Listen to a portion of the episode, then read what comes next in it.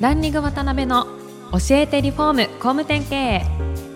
この番組はリフォーム工務店業界に特化した経営コンサルティング事業を手掛ける株式会社ランリングの代表渡辺翔一が住宅業界の経営者や幹部の方を毎回ゲストにお招きし業界のさまざまなことについてお聞きしていく番組です。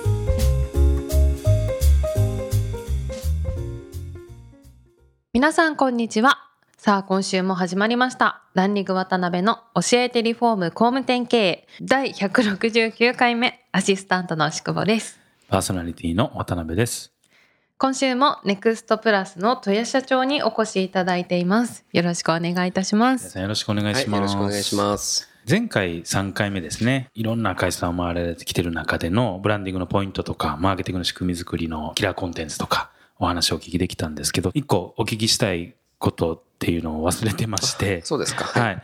で、いろいろこう、本当に200社弱、えー回られてる中で、うん成功してる会社と、まあそうじゃない会社の大きな違いみたいなのが一つ、明確なものがあればですね、ぜひ教えていただきたいなと思いまして、はい。そこから入らせてもらっていいですかね。まあ、それはブランディングに限らず、そうですね。はいはい。前回もお伝えしたかもしれないんですけうんどう、んまあ、我々はそのブランドコアっていうブランドコア呼び方をしてます。はい。これはブランド作りにとって、まあ、一番大事な考え方とか、まあ、会社でいうと理念とかですね、はい。まあ、小さい会社だったらもうその社長の考え方になっちゃうんです思いけど、とか原体験思いとかですね。はい。はい。まあ、そこと、あの、どういうビジョンがあるかっていう。うんうんうんでこれがないとはい、まずうまくはいかないですよね。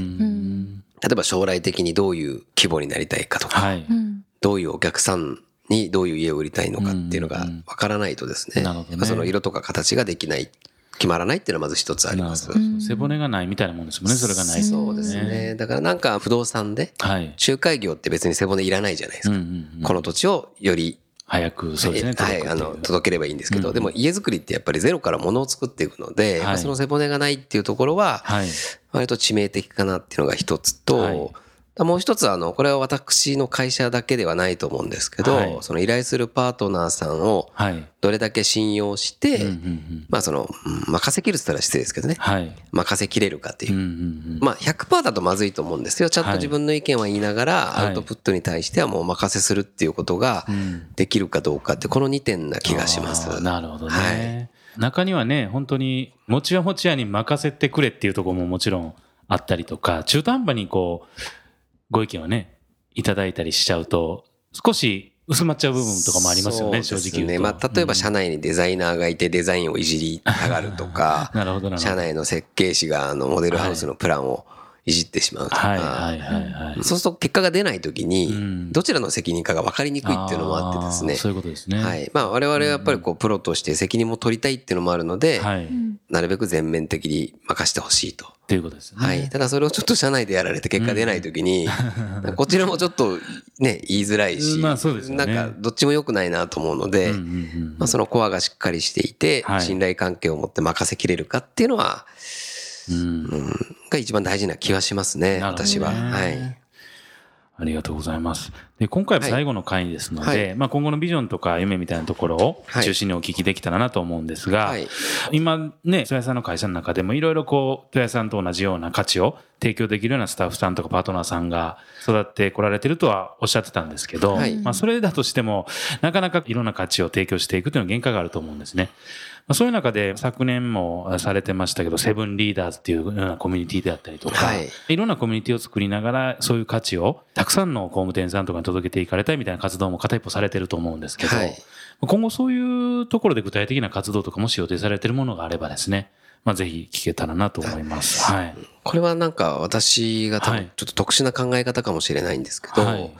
なんか一人でこう仕組みとか形を作って、そこに工務店さんをこう囲い込むみたいな発想がなくてですね、あのセブンリーダーズもそうなんですけど、まあ、なるべくたくさんの人とこう手をつなぎたいっていうのは一つあるんですね。はいはい。ですからあのうち社員って実は二人しかいなくて、はい。えー私とあとそれ以外二人なんですよ。はい。でもやってる規模感から言うとみんな10名ぐらいいそうって言われるのは、ねやっぱその外部のパートナーを、まあ本当にあの社員と同じような形で動いてくれる方がたくさんいるんですね。なるほど、なるほどで。それはなんか、あの、これからの働き方というか、もう、まあ今もそうなってるかもしれないんですけど、はいまあ社員をたくさん置くよりも、まあ、その道のプロフェッショナルと、はいえー手をつなぐっていうのはうん非常に、まあ、私にも合ってますし、はい自流かなと思ってます。はい。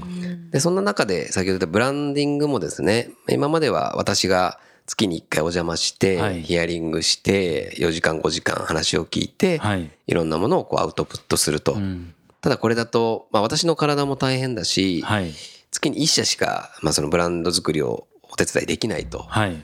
で結果今30社ぐらいですね、うん。いろんなことをやってみて、はい。あこれは一つカレッジという集合でですね、うん。形にできるんじゃないかということで、一応来年あすみません今年の4月から、はい。そのブランディングカレッジというところで、ー1回のその、まあ、学校みたいなイメージですね。はい。で10社限定で学んでいくと。うん。うんで今までは答えをこちらから用意して提出するっていうことじゃなくって、その考え方を教えて社員の方がもう、まあ、頭からこう湯気が出るほど考えていただいて、うん。はい。まあ、そこでアウトプットをこちらがすると。まあ、それ一回あの半年間の一応まあ研修というかカレッジになるんですけど、それを学んでいただくとはい、例えば社内で新しい事業をやりたいと。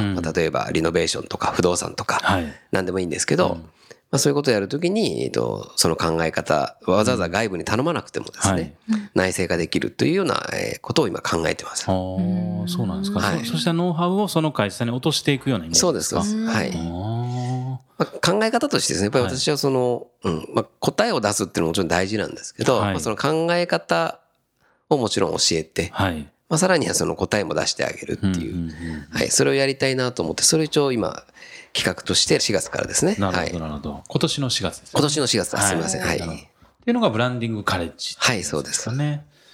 それ以外にもいくつか考えられてるっていうのをお聞きしてるんですけども。そうですね。はいまあ、このブランディングカレッジっていうのはあくまでも、はい。半年間かけて自社のブランディングをしたいという工務店さんのみになってしまうのでそういう、ことですよね。まあ、そうではなくて、やっぱり月1回、はい。何らかの形で当社と関わりたいと。はい。例えば、まあ、マザー段階の話をちょっと聞きたいとか今のチラシの話だとはいか、まあ、いろいろありますよね。そうですねやっぱり私も回ってると、うん。引き渡し式のやり方とか業者会のやり方とか、うんそれこそバス見学会のやり方とか、細かいのいっぱいあるじゃなありいでか。ますすよね。でそういうのをまとめてですね、うん月に1回ぐらい皆さんに集まっていただいて、はいちょっと会費は安くして、はい。え一回会えれば、まあ何かしらそこからあのコミュニティができたりとか、うんうんうんえ工務店さん同士が仲良くなったりとか、一応今ネクストカレッジっていう仮ですけど、はい。そういったコミュニティも作ろうと思ってます。ああそうなんですねはい。だから今年はその2つですね。ブランディングカレッジっていうブランドを作るカレッジと、はいあとはネクストカレッジっていう、まあ割とカジュアルな。勉強会が月1回できるみたいな、うんそんなものをやりたいなと思ってます。なるほどはい。ね。そしたらまあそういう今までこう個別に教えられてたようなことをできるだけたくさんの方に学んでいただくっていうかはいをたくさん作っていくっていうことですよね。そうですね、そうです。はい。わかりました。なんか逆にそこに参加したいっていう視聴者の方もいると思うんですけど、その場合どどうしたらよろしいですか？えっとですね、それはあの当社のホームページですね、ネクストプラスと検索していただくと、うんうんその中にブランディングカレッジってありますので、まあ、そのブランディングカレッジっていう半年間の研修もありますし、はいうんうん。まあ、それを知るための1日の研修っていう案内もありますので、うんうんうんまあ、そちらからお申し込みいただければ。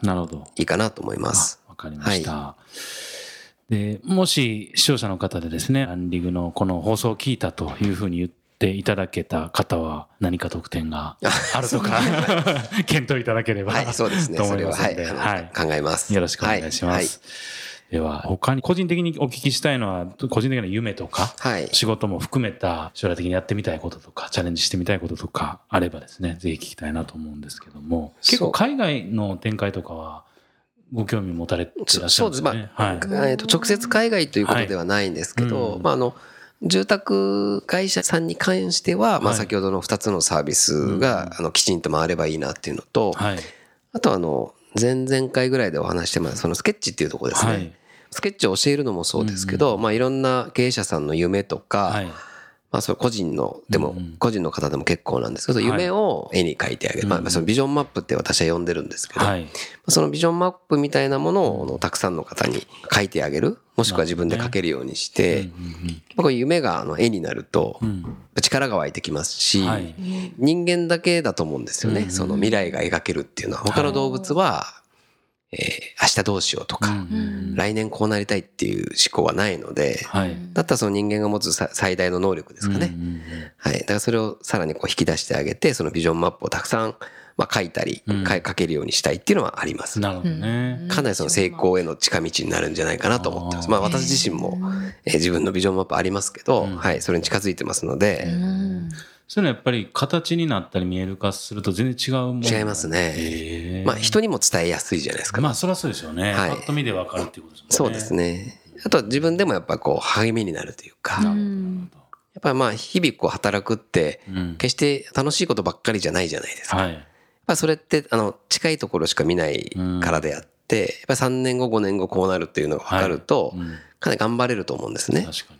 特に従業員の方ってそうだと思うんですよ。社長はなんか未来見えてますから、はい。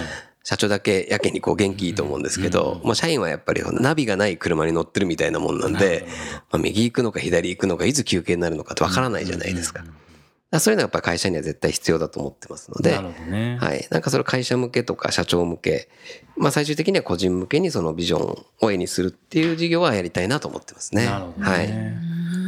はい。はい。どうですか、牛久保さん。うん牛久保さんもね、はい。絵とかは上手ですよね。趣味趣味。あそうですか。どうどうですか？この4回通じてそうですね。はい。多分まだまだ話しきれていないところが多分あるんだろうなと思うんですけど、はい。ご自身で生み出したノウハウとかを自分の会社で試して成功するだけでもすごく嬉しいのに、うん。そのノウハウをねいろんなところで違う会社に教えて、うん。また成功する会社が増えていくっていうのはすごい素敵なことだと思います充実感が 嬉しいんじゃないかなと思ってそれで成功するっていうのは、まあそれをね言われますよくその独り占めしないですぐ出しちゃうねって。そうですよねあんまりね、なんかその恐怖ってないんですよ、私。そう、それは確かに言われますね。なるほどはい。すごねいことだなと思いました。でもなんかあの僕もいろんな方にね今までお会いしてますけど惜しまずに出される方って逆に入ってくるもの入ります。まあそっちの方が大きいです。大きいんで大きいですね。はい。